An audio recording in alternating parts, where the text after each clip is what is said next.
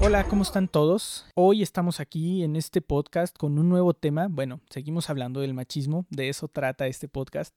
Pero tenemos ahora un, nuevo, una nueva perspectiva, un nuevo abordaje, una nueva manera de poder ver, o una perspectiva también diferente desde otra área de cómo ver el machismo. Y bueno, también como todo esto es nuevo, también tenemos una nueva invitada que el día de hoy va a estar aquí platicando con nosotros, que es Karina. Ella es líder de proyecto en nuestro proyecto que se llama Libre, que está haciendo un montón de trabajo súper importante de concientización y de alcance acerca del tema de trata de personas y también de temas como machismo y las cuestiones de género que ya hemos platicado en las escuelas. Entonces hoy tenemos aquí a Cari, que nos da mucho gusto tenerla, que nos encanta eh, siempre que, participamos con ella en cualquier cosa que hacemos. Yo honestamente no he podido trabajar mucho con ella, pero tomé una capacitación que ella dio y salí de ahí impresionado de la cantidad de información tan desmenuzada que ella fue capaz de entregarnos. Entonces estoy seguro que todos nosotros los que estamos escuchando este podcast vamos a aprender muchísimo. Bienvenida, Cari. ¿Cómo estás? Hola, Jova. Pues hola a todos y todas quienes nos están escuchando. Muy bien, aquí ya listísima y puesta para hablar de este tema tan importante. Excelente. Ah. Perfecto. Y antes de que empecemos, quiero recordarles que si no han escuchado los capítulos anteriores, pueden ir y escucharlos. Y si ya los escucharon, de todas maneras pueden ir a, volverlos a escuchar. Creo que es, eh, estos temas es algo que siempre podemos estar repensando y repasando para poder seguir en esta transformación que estamos intentando hacer. Y también no se olviden de seguirnos en las redes sociales del Pozo de Vida, tanto en Instagram como en Facebook. Ahí estamos posteando algunas frases, algunas cosas que salen a partir de estos podcasts que, tú puedes tomar como, como lemas de vida y seguir repasando en tu cabeza. Y también ahí estamos avisando cada que sale un nuevo episodio. De todas maneras, ya sabes, salimos los jueves cada 15 días. Y ya para meternos en tema, quiero yo hacerle esta pregunta a Cari. Ahorita antes de empezar estuvimos platicando y ella, y ella decía, yo quiero hablar de esto. Eh, y la pregunta es súper sencilla, súper directa, y es que, ¿qué es el machismo y por qué abordarlo desde las escuelas? Pues el machismo es muchas cosas, ¿no? Creo que eh, eh, uno de los últimos que yo podría utilizar es como una expresión de violencia contra las mujeres, generalmente, pero también entre los hombres, ¿no? Eh, y en el sentido estricto yo la podría definir como esta idealización de la violencia, pero no solamente como, como el fin o como la consecuencia, sino como el medio, como el instrumento que educa, que es coercitivo, que de alguna forma lo podríamos utilizar como una trampa que normaliza la cosificación del cuerpo, que normaliza el ejercicio de las violencias, que normaliza el bullying machista, la violencia en las escuelas, que normaliza cualquier ejercicio de la violencia y sobre todo fundamentado en la que es contra las mujeres. Excelente. Y creo que también algo importante eh, y de por qué abordarlo en la escuela es porque la escuela, dirían por ahí nuestros maestros cuando éramos chicos y chicas, pues que es nuestra segunda casa, ¿no? Al final, las escuelas no solamente, no solamente son esos espacios donde se adquieren conocimientos, sino que es un reflejo de la sociedad en la que vivimos. Es como una microestructura, es un lugar en la que pasamos la mitad de nuestra vida, ¿no? Eh, la mitad del tiempo del día a día. Entonces, justo recordaba por ahí un autor que decía que las aulas no solamente pueden ser un contexto en el que solo se reproduzca la adquisición de los conocimientos, sino que más bien es un lugar en donde se tiene que aprender a socializar, pero también debemos de ponderar el adquirir y transmitir valores, pautas culturales, y de ahí que la coeducación pues sea un ejercicio importante.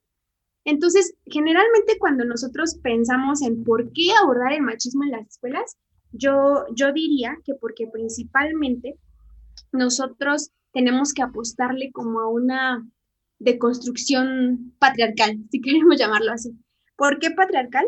Porque cuando nosotros utilizamos este concepto, nos damos cuenta que cualquier ejercicio de violencia se incorpora a la convivencia todos los días. Esto pasa mucho en las escuelas. El tema, el tema de violencia entre las y los estudiantes, con los profesores, con las profesoras es del día a día y también la normalización de esta. Y de alguna forma, eh, hablar de machismo en las escuelas también se justifica porque de alguna forma en estos centros educativos vemos como las relaciones de manera muy vertical, ¿no? No solamente profesores, profesoras y estudiantes, sino entre, entre el mismo alumnado. Y sobre todo porque de alguna forma la pareciera que la supervivencia o sobrevivencia de las y los estudiantes bajo este sistema eh, pues es como de una onda opresiva y violenta, ¿no? Entonces de ahí la importancia de, abordarlo. Me parece muy interesante eh, las, las palabras que yo encuentro como más destacadas es, es violencia, es en contra de las mujeres, pero también creo que a, a, lo mejor no directamente, y aunque pocas veces se mencionó la palabra, sí se habló de supervivencia. Es como, como ¿por qué no nos cuentas un poquito más de eso, Cari? Como eh, el machismo está, ¿crees tú que el machismo está generando un ambiente, bueno, entiendo que lo está generando, un ambiente de pues, de, de, ir en contra de, de, la misma persona, tanto, tanto chicos como chicas, en este caso en las escuelas, pero, pero es algo que, pues, que tienes que sobrevivir, ¿no? Que, que está intentando destruirte, ¿será, será algo así el, el machismo en las escuelas? ¿Así se ve? recordé mucho ahorita que dijiste intentando destruirte. Lidia Cacho, en su libro de Ellos hablan, decía, como adultos y adultas tenemos una responsabilidad importante que es acompañar a los y los adolescentes y alejarlos del machismo inminente y futuro que es destructor. Finalmente, cuando nosotros pensamos en las relaciones que, que existen eh, actualmente en todo, en cualquier tipo de espacios, no solamente la escuela, sino la casa, la calle, el trabajo, pensamos en relaciones desiguales, como relaciones de poder, ¿no? Entonces, en el ejercicio pleno de las actividades de todos los días, pues es obvio que, que de alguna forma también se hace presente en las aulas. Yo pienso, por ejemplo, en acciones tan cotidianas y tan normalizadas como el hecho de las peleas muy comunes, sobre todo en jovencitas de secundaria, por algún chico, en la onda de el que es más fuerte es el que más puede, si eres inteligente o de las más inteligentes, que eso se me hace una reverenda cosa absurda, este, pues también hay como este juego, ¿no? De, de, de, de que si sobresales y, y, eres mujer, pues no, porque no es lo que te toca, cosas así, y que no solamente está fundamentada por los estudiantes y las estudiantes que obviamente traen todas estas cosas, obviamente de otro espacio que es vital en su formación, que es la casa, sino también que está fundamentada de profesores y profesoras. Yo recuerdo mucho, eh, por ejemplo, pensando en no solo en las experiencias que he tenido al intervenir con ellas y ellos, sino en mi experiencia personal. O sea, pensemos que, que en la secundaria como mujeres no podíamos pintarnos las uñas, no podíamos llevar el cabello pintado o teñido, no podíamos maquillarnos. Y el, el discurso de mi orientadora fue, no lo hagan porque pueden distraer a los hombres, pueden distraer a sus compañeros. Y entonces si hacemos como un análisis más objetivo de esta situación, es el discurso actual de que las mujeres somos las responsables en la vida cotidiana de un plantel escolar en donde cualquier actitud machista y abordaje de este se justifica. Wow, creo que nunca, nunca me detuve a pensar por qué a mis compañeras no les dejaban maquillarse o, o eso, ¿no? Y creo que, y, este es un mensaje para los chicos, eh, creo que yo como chico tengo la responsabilidad de encontrar mi atención y dirigirla hacia lo que es importante para mí. Eh, creo que responsabilizar a otra persona, eh, incluso sea hombre o sea mujer, acerca de mi, de mi atención o de la manera en la que yo decido prestar eh, prioridad o dar prioridad a las cosas de mi vida es completamente mi responsabilidad, ¿no? Entonces, por ejemplo, yo, yo, pues si yo iba a la escuela y me distraía por una chica o por lo que fuera, era mi responsabilidad, no responsabilidad de la distracción. Y creo que nunca lo había visto así. Y mencionaste otra cosa que, que, que, también tenemos aquí y estaría padre saltar a ese tema, que es, eh, decías, decías algo de, de los valores que se, que se, ponen en casa, ¿no? Y también me comentabas que querías platicar algo acerca de la socialización de género. ¿Por qué no nos cuentas un poquito de, de, de estas dos cosas? Justo cuando hablamos del tema de que también lo que se ve dentro de las aulas es reflejo de la sociedad en general, pues también es muchas veces pues de lo que aprendemos o no aprendemos dentro de nuestros hogares, dentro de nuestras casas, dentro del contexto más cercano, que en este caso es escuela, pero también casa. ¿no? Entonces ahí como que nace un concepto, bueno, ya hace un concepto que es la socialización del género, y que esta nos va a ayudar a entender por qué estas prácticas culturales, porque son culturales aprendidas por mucho tiempo, pues se ven en estos contextos como la escuela. ¿Y qué es la socialización del género? Pues la socialización del género son todas las creencias, valores, comportamientos eh, que nos inculcan cuando somos pequeños y pequeñas respecto a qué papeles vamos a tener, es decir, donde se empiezan a diferenciar qué va a ser un hombre y qué va a ser una mujer por su sexo biológico, ¿no? Entonces, esta socialización del género, todos estos comportamientos, pues a lo largo del tiempo, a lo largo de los años, como los vamos aprendiendo por la gente que vamos teniendo a nuestro alrededor, cuando llegamos a otro sitio como es la escuela, pues obviamente ahí se potencializan. Las cosas positivas y negativas. Eh, finalmente, por eso hablaba hace rato de una onda de coeducar, porque pues sí, es una coeducación. Eh, es sí lo que aprendes en la escuela, pero también lo que aprendes en casa, pero también lo que está afuera y demás. Entonces, eso de alguna forma es lo que nos ayudaría a entender por qué eh, este tipo de actitudes las vemos y las miramos y las vivimos dentro del aula.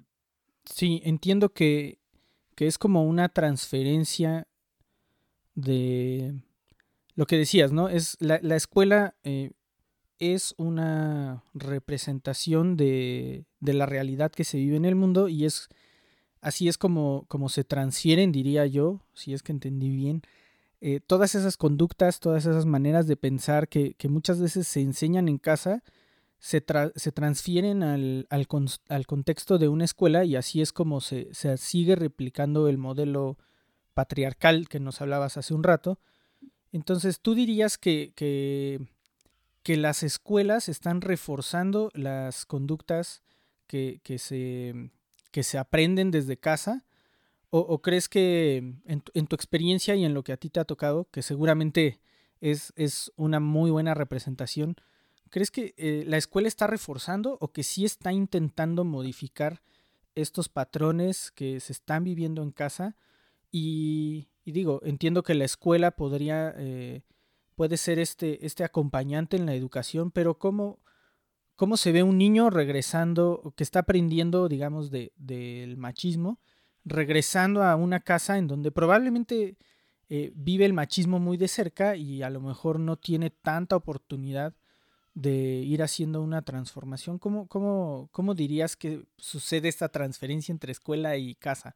Yo pienso que hay de todo en, en este mundo, porque si bien hay eh, centros educativos donde yo he tenido la experiencia, bueno, y no solo a nivel laboral, sino también con mis sobrinas y, y conocidas y conocidos, que, que hay, hay, profesores que se esfuerzan en poder ir abordando estos temas, pero también la brecha generacional y como estas ideas de, de no querer cambiar, de no apostarle a nuevas cosas, también hace que esto se siga reproduciendo pensemos en, que no solamente esto se vive, pues ahorita estamos enfocándolo como a nivel secundaria y bachillerato, que es donde hay oportunidad de intervenir.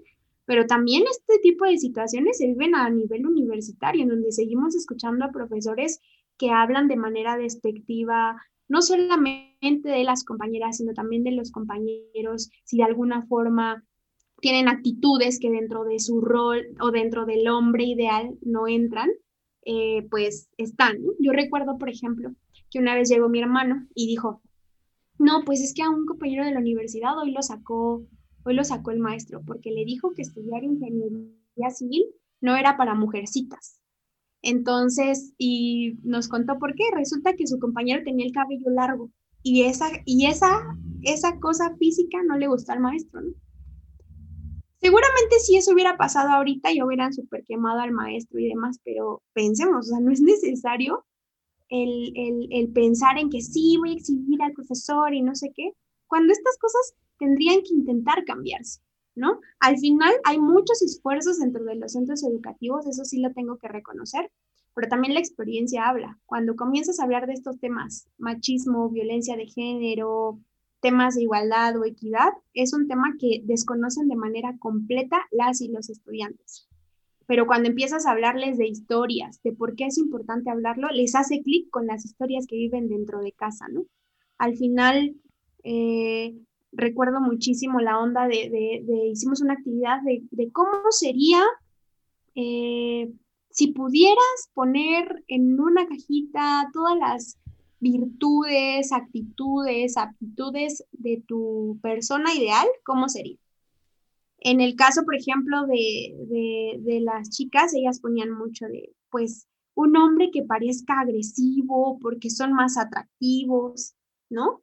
Y entonces de repente te sacas de onda porque escuchas historias de feminicidios y dices, pues sí, es que así comenzaron las relaciones. Y entonces intentar como, pues dentro de lo que sea posible, cambiarles como el chip de no, es que los celos no es una actitud normal. No está chido que sus compañeros se anden compartiendo sus packs, por ejemplo. No está chido tampoco que, que entre ustedes formen hasta grupos como de quemarse o grupos en donde se violentan para ver quién de ellas se queda con un chico y al final ellas ni ellos tienen la culpa de lo que la sociedad me incluyo porque formo parte de esta sociedad, hemos hecho para que crean que así funciona y que así deben funcionar las relaciones. Pero entonces ya cuando de manera más directa te acercas con ellas y con ellos, escuchas sus historias de vida y dices, pues sí, efectivamente, ¿cómo no van a pensar este tipo de cosas respecto a las y los otros si en casa se vive una situación igual? Si por muchos años han sido víctimas de abuso, pero ni siquiera lo pueden verbalizar porque ni siquiera saben que están viviendo esto o aceptan que están viviendo esto. Y entonces, de alguna forma, cuando tú cumples como el rol de ser su primera línea de ayuda, pues dices, sí, es un reto muy grande hablar de estos temas, pero pues es nuestra responsabilidad. Órale, qué, qué buena aportación esta. Si, si pudiera, y estoy seguro porque Digo, tengo más o menos la idea de hacia dónde va esta conversación, pero creo que esta, esta, para ti que estás escuchando este podcast, regrésale y esta aportación que acaba de hacer Cari yo la enmarcaría y creo que es el corazón de todo lo que, lo que queremos decir y lo que queremos aportarles o lo que estamos intentando aportarles.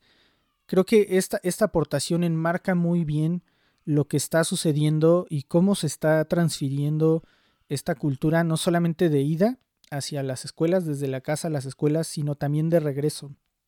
Y creo que si, como personas que somos parte de esta sociedad, como actores sociales que a lo mejor tú ya no estás estudiando, a lo mejor tú ya terminaste, pero tienes ahí un sobrino, tienes ahí una sobrina, tienes algún primo más chico y tienes la oportunidad de, en esa dinámica de transferencia, de, digamos, de mentalidades, puedes sembrar una semilla para, para un cambio, creo que esto es lo que tú puedes hacer. Y te invito a que le regreses a esta aportación que acaba de hacer, de hacer Cari porque es importantísima. Y para nuestros amigos que nos escuchan de España, cuando Cari decía, no está chido, es no está guay. Para los que nos escuchan de Latinoamérica, es que no está bueno. No es, no es tan bueno. Este, saludos desde México a todos ellos. Este, pero sí, esta, esta aportación que acaba de compartirnos Cari a través de su experiencia creo que es valiosísima. Em, y no quisiera eh, dejar pasar como el momento, eh, rompiendo un poquito el esquema que traemos.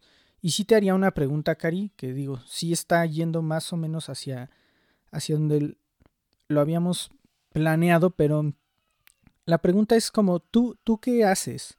Porque seguramente algo estás haciendo. Yo te conozco y, eres una persona que no se queda quieta ante una injusticia, que no se queda eh, con brazos cruzados. ¿Cómo, ves si nos cuentas un poquito de tú qué estás haciendo en, además del trabajo que haces en el proyecto de Libre de Pozo de Vida?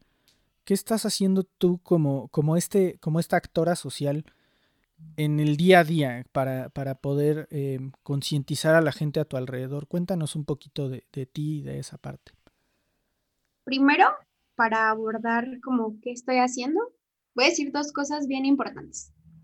La primera es que el machismo en las escuelas, el machismo en las, en las aulas, Es una violencia muy sutil, pero muy peligrosa. ¿Por qué hablo de esto? Porque de manera muy personal, creo que una cosa importante que yo he hecho y que me ha costado mucho es aceptar las violencias que he vivido y también las que he ejercido, ¿no? O sea, yo recuerdo mucho mi época de secundaria en donde yo era, yo era como soy ahora, ¿no? Eh, muy así, extrovertida y andando, metiéndome en todo y no sé qué, pero también era era agresiva. O sea, recuerdo mucho que yo era de las que golpeaban a mis compañeros, yo era de las que decía, pues se tienen que hacer las cosas como yo decía. Me gustaba, lo acepto porque pues ya lo trabajé. Me gustaba de alguna forma como que me tuvieran miedo, ¿ves? Como que me impusiera yo. Y entonces aceptarlo y, y verbalizarlo, para empezar, creo que es un gran reto, porque entonces reconoces las violencias que ejerces pero también las que, las que ejercieron contigo.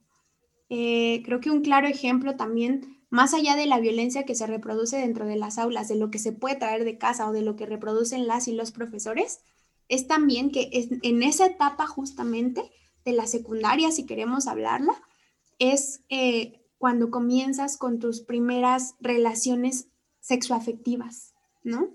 Entonces, si hay un punto en el que se puede ver más marcado el machismo dentro de las escuelas, es en los noviazgos que van comenzando, ¿no? Entonces, eh, también como ir asumiendo eso, ¿no? Eh, y darnos cuenta que, que no es como he escuchado en muchos planteles, o sea, la violencia de género, si queremos ponerle ese título, no es que sea un tema muy politizado y que exageramos y que se exagera, no, no, no es, es, es algo que existe y que es necesario abordarlo. Entonces, creo que una de las principales cosas que yo he hecho es eso, como reconocer, eh, reconocerme como una persona que en algún punto eh, reprodujo este tipo de acciones, pero también alguien que la sufrió. ¿Y qué hago? Creo que eh, si bien mi parte nodal, pues es obviamente la intervención que tengo con las y los adolescentes, y con las infancias, pues también es con las personitas, así le pongo personitas porque son más chicas, chicos que yo, que tengo cerca, ¿no? O sea, cosas tan sencillas como la onda de romper con estos patrones de socialización del género, como que de repente llega mi sobrino que tiene cinco años y me dice, maquíllame porque estoy viendo qué haces y digo, sí, agarra mis pinturas y échatelas, ¿no? O sea, eso no tiene nada de malo, eso no va a ser que no sé, que tu preferencia sexual sea otra, ¿no? O como la onda de, a mí siempre en mi casa me dijeron, es que tú pareces hombre, es que a ti lo único que te faltó fue un pedacito para que fueras hombre, es que eres muy marimacha, es que eres muy no sé qué. Yo no digo eso a mis sobrinas, al contrario, si escucho que alguien se los dice es no, mi sobrina no es marimacha, mi sobrina es fuerte, mi sobrina es inteligente, mi sobrina puede hacer lo que cualquier niño o niña porque no quisiera que le dijeran lo mismo que me dicen y que en algún punto alguno de mis familiares me sigue diciendo, pero ya es como, ay, qué absurdo, ¿no? Sí. Eh, porque, pues yo era la típica que, que, jugaba fútbol y, y, se entierraba y era muy así, ¿no? Pero pues también era la que le gustaba ser muy femenina, que me choca ese concepto, pero dentro de esto así era. Entonces, este, creo que esa es una responsabilidad importante, como con las personitas que tenemos cerca esa es una, responsabilidad que yo he adquirido, como no reproducir este tipo de, asignaciones de roles, porque no, no, está chido, no está bien. Y, también como pues aceptar lo que yo hice y lo que me hicieron en algún punto.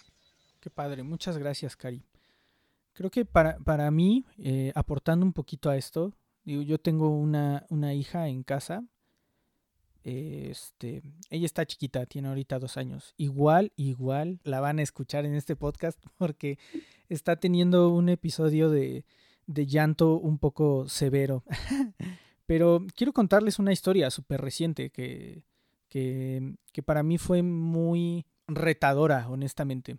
Eh, se cayó el otro día. Lo normal de todo niño inquieto, mi hija es muy inquieta, se sube aquí, se sube allá y pues obviamente algún día se cae, ¿no? Y se ha caído antes, pero esta vez se pegó considerablemente fuerte. O sea, su, su boca se hinchó mucho. Afortunadamente, eso bajó rapidísimo. En menos de una hora estaba perfecta. Pero sí, o sea, yo cuando la vi, honestamente, mis sentimientos y mi corazón fueron inmediatamente a un lugar en donde me, di cuenta que, ella, por ser mujer, eh, estaba sufriendo, yo creía que estaba sufriendo físicamente y emocionalmente por el golpe que había tenido. Pero la, verdad es que, o sea, yo, yo obviamente la tomé, le di un abrazo, un beso, la, la hice sentir en casa, intenté hacerla sentir que, que, todo estaba bien, que nada había pasado, que era un accidente. Pero también cuando vi su recuperación, me, me di cuenta que yo no esperaba que su recuperación fuera tan rápida porque... Y, me caché y dije, estoy creyendo esto porque es mujer.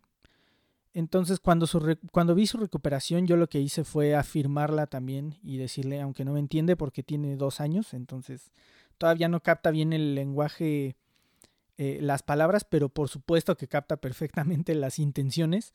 Entonces fui y le dije, eres muy fuerte, hija eres muy valiente, porque cualquier persona que se meta semejante trancazo no le cuesta tan no le cuesta tan poquito superarlo. Entonces, creo que como decía Cari, poder ir con esas personitas y yo me atrevería también a decir también con las personotas, gente, nuestros padres, nuestros tíos, eh, obviamente yo lo hago guardando todo el respeto, pero sí también si veo una grieta en la cual yo puedo alzar la mano y decir, eh, si quieren saber mi opinión, yo creo que eso no está bien. Eh, para mí también ha sido una manera en la que estoy intentando poder hacer un cambio con las personas que hay a mi alrededor. Eh, me encanta lo que dices, Cari. No, no es machorra, es fuerte, es valiente, tiene inteligencia, tiene liderazgo, pero, pero muchas veces son por, por, la manera en que hemos experimentado el género y los roles y la vida, eh, liderazgo, fortaleza y valentía lo ponemos del oh. lado masculino y no del lado femenino. Y, no, y creo que nos cuesta trabajo a veces entender que una mujer puede ser así, ¿no? Creo que, mm. creo que es poder tomar todas esas buenas cualidades y ponerlas no en, no en el género masculino, sino en la raza humana, diría yo. ¿no? Las personas, ajá. Claro, este, sí, les cuento esa experiencia eh, porque, digo, ni, soy perfecto ni mucho menos, pero todavía me cacho pensando cosas o, o viendo a veces a mi hija como, como mujer cuando, cuando realmente quiero verla como una persona y poder afirmarla tanto en su belleza y en su apariencia y en su ternura como en su valentía, en su fortaleza y en su liderazgo. Quiero poder eh, pues sí, tener como una relación integral con ella y fomentarle todas esas cualidades positivas independientemente de su género. Y quiero eh, regresarle el, micrófono virtual a Karim. Eh, antes de que empezáramos a grabar, le, le decía, aquí es la parte donde tú puedes soñar. ¿Y cómo se vería para ti el mundo ideal en las escuelas? ¿Cómo se vería para ti este, una institución educativa en donde este mensaje de, no violencia, este mensaje de no machismo, se puede estar comunicando y, y también eh, si alguien que nos está escuchando tiene eh, alguna injerencia en alguna institución educativa, ya sea maestro, este directivo, coordinador, orientador o de alguna forma, donde ellos pueden buscar información y ayuda para empezar a capacitarse y poder hacer un cambio desde donde están si así lo desean? Bueno, primero el mundo ideal. No es que uno pierda la esperanza, sino que mientras uno siga aportando, pues le apuestas y, tienes como en mente eso. Es bien difícil, sobre todo con este tipo de actitudes y, y patrones culturales, ¿no? Que se han arrastrado por mucho tiempo y que si bien más que cambiado se han ido transformando, pues sigue resultando difícil. Creo que entrar a una escuela y que fuera así ideal para mí sería primero, de entrada, que profesores y profesoras tuvieran una formación con perspectiva de género. Y yo le pondría perspectiva de género feminista, así le pondría. Eh, en donde no solamente se hablara de diferencias por, por el sexo de, de, las personas, ¿no? hombre o mujer. También un, espacio en donde como estamos justamente en, ese, en esa edad en la que se están descubriendo, en la el proceso de toma de decisiones, en donde están eligiendo pues de alguna forma el camino, en donde empiezan a relacionarse más de manera sexoafectiva, pues que justo el tema de la diversidad sexual sea algo que no se mire como si fuera algo malo, ¿no? Que se mirara como algo completamente normal, una persona que se enamora de otra independientemente de su, de su sexo, ¿no? Eh, también en donde creo que fue algo que me impactó mucho, en donde las adolescentes no se pelearan por un compañero y se dejaran de hablar y se dejaran mensajes de odio y se dejaran y se quedaran de pelear afuera de la escuela y se escribieran mensajes horribles en el baño. Eso creo que es algo bien feo, ¿no? Eso creo que sería otra, otro mundo ideal y donde verdaderamente padres se pudieran, se involucren, porque al final la educación es una corresponsabilidad, ¿no? Entonces creo que eso es bien importante. Y sobre todo donde, donde chavos y chavas se puedan involucrar en cualquier actividad, en donde tu sexo no sea destino de lo que puedes y debes hacer dentro del aula, porque eso también está súper marcado dentro del modelo tradicional actual de educación. Entonces creo que eso sería como lo ideal para mí en términos de, de una escuela con estas perspectivas y libre de machismo. Hay actitudes que definitivamente por ahí estarán, pero, pero creo que entraría por ahí. Y, y sobre todo hablar de, estos temas tan dolorosos como, no sé, tan solo el tema de feminicidios, en donde las y los adolescentes siguen justificándolo, ¿no? O sea, siguen diciendo que pues es lo que les pasa porque son así las mujeres o cosas de ese estilo que ya los medios te hartan de escuchar y entonces es importante resignificarlos con ellos y ellas. ¿Y dónde pueden encontrar información, ayuda a aquellas personas que quieran empezar a aportar? Ya sea, creo que ah, la pregunta la había hecho más hacia dirigida hacia personas que estén involucradas en instituciones educativas, pero creo que puede aplicar para todos nosotros. Em, y todas nosotras. Todavía me cuesta trabajo hablar de esa manera, chicos, perdónenme. Todas las personas. Todas las personas, exacto. La vieja confiable. Pero, ¿dónde podemos encontrar ayuda, información? Aparte de en lugares, obviamente, como este podcast eh, y toda la campaña de Nadie Nace Macho, pero creo que hay más lugares. Seguramente tú nos puedes decir alguno de ellos. Pues mira, eh, recursos en Internet hay un montón. O sea, hay, hay muchísimos recursos que pueden utilizar, sobre todo si quienes nos están escuchando y sintonizando son personas pues que están eh, trabajando con adolescentes, incluso madres o padres. Yo, yo no me atrevería a hablar desde ese término porque no soy mamá, no es algo que me toca a mí por ahora. Este, pero sí hay muchos recursos en Internet. Hay un libro que se llama cómo criar hijos e hijas no machistas, en donde se aborda el tema de educación dentro del aula, dentro de la casa. Es un muy buen recurso. Se llama así, cómo criar hijos e hijas no machistas, preguntas, ideas y desafíos.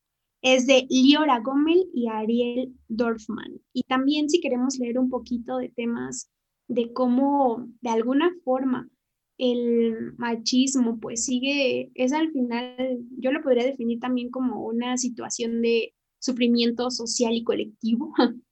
Eh, pues hay muchos recursos también. Hay, hay, hay por ahí, este, no sé, pienso en el libro de ellos, hablan de Lidia Cacho, en donde nos habla justo de, de, ejemplos de cómo desde la infancia se va viviendo esto en el entorno familiar, escolar, etc.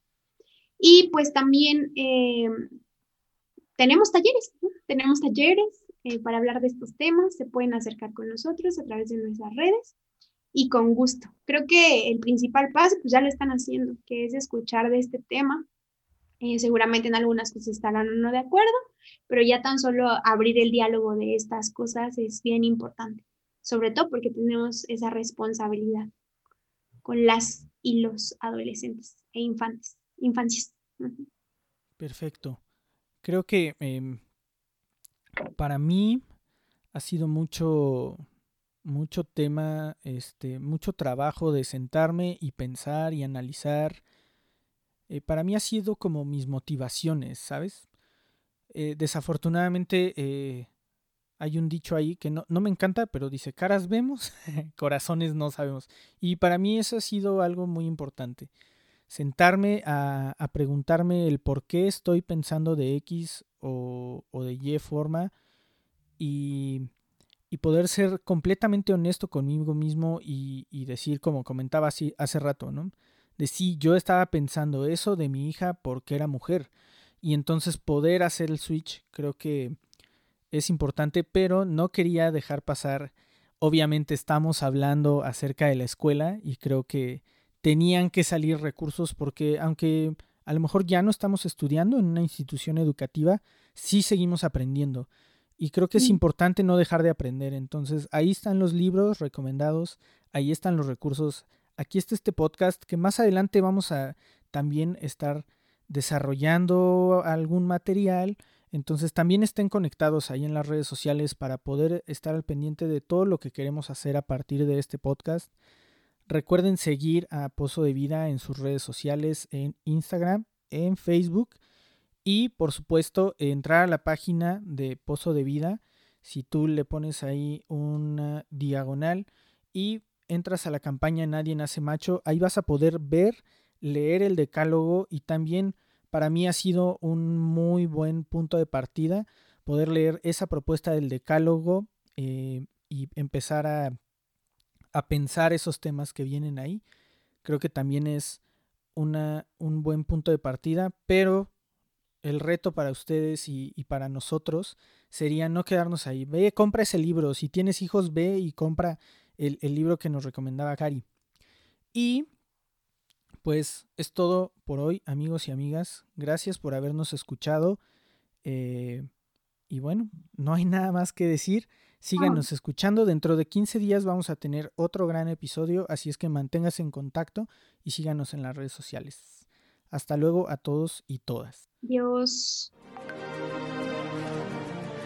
El machismo es un problema de todos y solo juntos podremos erradicarlo.